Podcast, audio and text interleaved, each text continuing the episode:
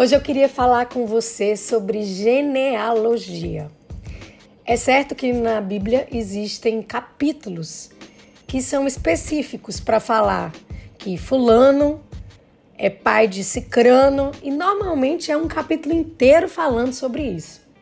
Eu confesso que a única genealogia que eu gosto de ler é a de Jesus, mas eu estava lendo uma outra genealogia e na hora eu pensei: nossa, mas é tão chato ler genealogia e o Espírito Santo imediatamente trouxe ao meu coração: Ana, você precisa perceber o que está por trás da genealogia. A primeira coisa é que a gente não escolhe em que família nós vamos nascer, mas o Senhor é que escolheu. Talvez em algum momento da sua história você tenha se questionado: ah, por que eu nasci nessa família? Ai, por que eu nasci nesse país? Mas o Senhor é quem escolheu.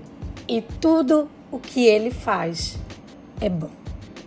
Eu vou repetir: tudo que ele faz é bom. E essa escolha tem um propósito.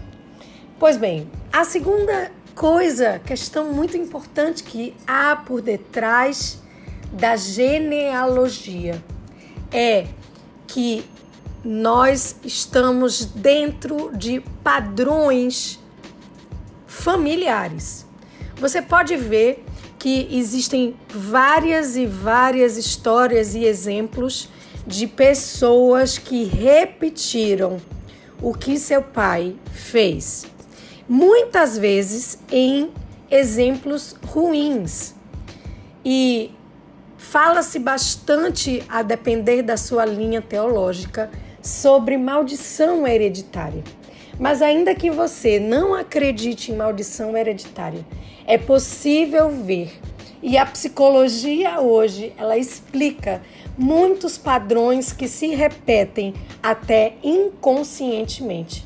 Você não gosta daquilo que o seu pai ou a sua mãe fazem, mas você inconscientemente repete o padrão. Portanto, você tem que diariamente colocar diante de Deus todos esses padrões. Por que você faz o que você faz? E se está de acordo com o que Deus quer, cuidado para não replicar padrões inconscientes que não agradam a Deus. Por quê? Porque você viu seu pai fazendo, porque você viu sua mãe fazendo. Replique o padrão que agrada a Deus e fique muito, muito atento, atenta a isso. Isso é uma questão muito importante. E eu posso citar vários exemplos de pessoas, personagens que a palavra diz e fez igual ao seu pai. E fez igual ao seu pai. E às vezes coisas ruins. Você precisa quebrar o padrão naquilo que não for da vontade de Deus. Fique muito atento e esteja com alinhamento no Espírito Santo para entender: opa, estou indo pelo padrão da minha família e Deus não deseja que eu faça isso. Outra coisa muito importante é que muitas vezes a gente coloca a, a nossa condição de estarmos hoje, do que estamos vivendo hoje, como se a responsabilidade é por causa da nossa família. A minha família de origem não teve condição de me colocar numa boa escola. A minha família me colocou numa condição assim e coloca, atribui a responsabilidade do seu sucesso ou insucesso na mão da família. Ok, eu concordo que muitas coisas que você está vivendo é, começaram lá na sua família de origem, mas você pode fazer algo diferente. Você pode. Você pode ir além, mesmo que a sua família não tenha ido. Você pode ter um curso superior, mesmo que ninguém da sua família tenha tido. Você pode abrir uma empresa, mesmo que na sua casa, na sua família de origem, todos tenham feito concurso público ou escolhido a medicina como curso. Você pode ser diferente. Você pode escolher caminhos diferentes, não tem problema. Você precisa caminhar de acordo com aquilo que Deus tem para você. Maravilha se sua família toda escolheu o curso de medicina, mas talvez Deus tenha para você o curso de direito ou de dentista ou qualquer outra profissão. Não traga a, o desejo, o sonho né, do seu pai, da sua mãe, como se você tivesse que fazer isto ou outras pessoas que têm sonhos por você. Às vezes os pais querem colocar o sonho que eles possuem nos filhos. Não coloque esse peso sobre seu filho. Que ele escolha aquilo que Deus deseja para a vida dele. Não substitua a, os seus sonhos para os seus filhos. Não, eles são outras pessoas. Assim como você é outra pessoa, você não é seu pai. Que fique claro que aqui eu não estou falando sobre desobediência, rebelião contra as autoridades da sua vida, não, muito pelo contrário. Mas eu quero te alertar para que você tome decisões que têm a ver com a sua vida. Às vezes tem filhinho é, tão imaturo que não dá um passo sem a decisão do pai e da mãe quando já tem idade adulta, já está casado, entre outras coisas. Então, por favor, perceba que você, né, de acordo com a sua idade, se você já tem mais de 18 anos, isso é para você. Você é que tem que tomar decisões sobre você, tá?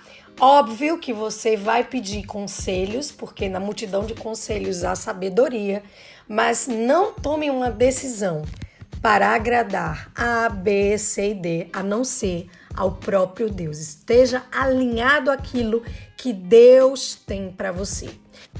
Seja corajoso, corajosa para romper os padrões é, que não agradam a Deus na sua família de origem. Não se conforme com o fato de, ah, na minha família todos casam e se separam e isso vai acontecer comigo. Ah, todos da minha família é, colocam negócios e falem isso vai acontecer comigo. Não, lute, lute para que isso não aconteça. Quebre em Jesus todo tipo de malignidade que tem perseguido a sua família. Seja corajoso. Se todos da sua família, o seu pai ou a sua mãe não foram é, tão presentes, tão bons pais como poderiam ser, ou de acordo com a sua expectativa, seja você quem você gostaria que seu pai fosse. Seja esse pai presente para o seu filho, seja essa mãe carinhosa para o seu filho. Rompa, rompa padrões e não repita. E não repita aquilo que não agrada a Deus e que te feriu. Então, seja você a mudança que você deseja que aconteça dentro da sua família. Talvez o seu pai e a sua mãe não venham a mudar como você gostaria, mas você pode fazer diferente. E por último, eu queria contar de uma genealogia que me chama muito a atenção. Está lá em 1 Crônicas 4. E eu vou começar a ler a partir do versículo 6. Naará lhe gerou a Uzã, Efé, Temeni e Astari. Esses foram os filhos de Naará. Eis os filhos de Elá, Zerete, Zoá, Etnã, e Cós, de quem nasceu Anube e Zobeba, e as casas tribais de Aarel, filho de Arum. Jabes foi o homem mais ilustre e respeitado de sua tribo. Sua mãe lhe deu o nome de Abetes, Jabes, significando em meio a muito sofrimento o dei à luz. É sabido que Jabes rogou ao Deus de Israel que tu me abençoes e aumentes minha propriedade, que a tua boa mão me proteja e não permita que eu seja afligido pelo mal. E Deus lhe concedeu o que pediu em oração. Quelube, irmão de Suá, deu origem a Mei, pai de Estom. Perceba, nesse capítulo, a genealogia, mas a vida de Jabes está sendo tratada no meio de uma genealogia. E você não vai ver isso acontecer em mais nenhum outro capítulo semelhante, né, de genealogia. Não é interessante? Não é interessante que esse homem, né, venha à tona o que tinha de especial nesse homem. Sabe?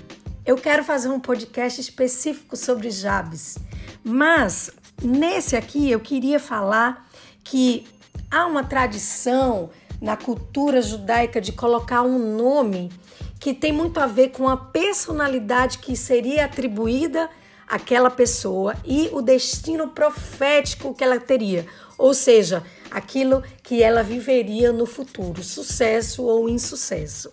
E a escolha do nome de Jabes significava em meio a muito sofrimento, o dei à luz. Imagina aquele homem ter sido marcado durante toda a vida por ter trazido sofrimento à mãe.